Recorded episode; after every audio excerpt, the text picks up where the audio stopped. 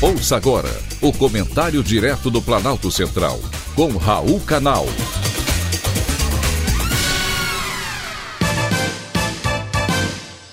Queridos ouvintes e atentos escutantes, assunto de hoje: moto Seata faz bem. Pilotar uma moto é um prazer indescritível. Eu tenho uma e gosto por demais. É uma sensação de liberdade você está no controle total do momento, não está apenas andando, você está voando e não há limites definidos para impedi-lo. E a comunidade dos que gostam de moto é muito unida.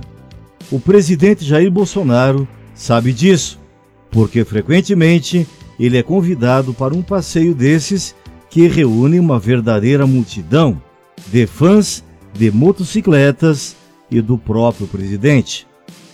Foi exatamente isso que aconteceu na Sexta-feira da Paixão, em São Paulo.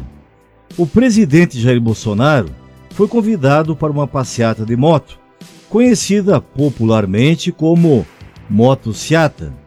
Milhares de motociclistas ocuparam a rodovia dos Bandeirantes, em direção à cidade de Americana, um trajeto de aproximadamente 130 quilômetros.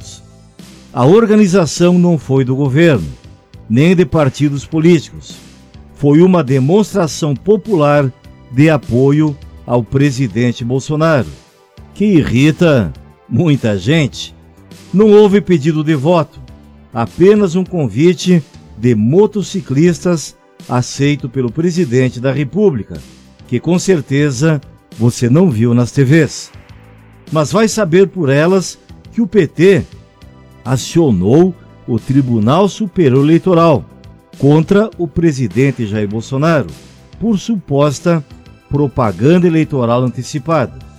O partido protocolizou representação alegando que a motociata em que o presidente foi convidado a participar teve caráter eleitoreiro.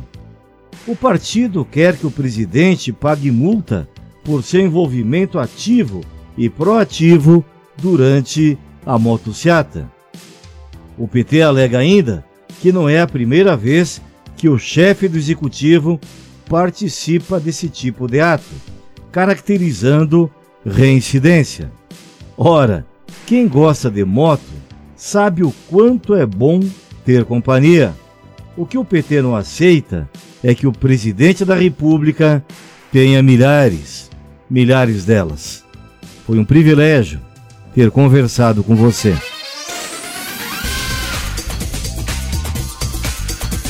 Acabamos de apresentar o Comentário Direto do Planalto Central, com Raul Canal.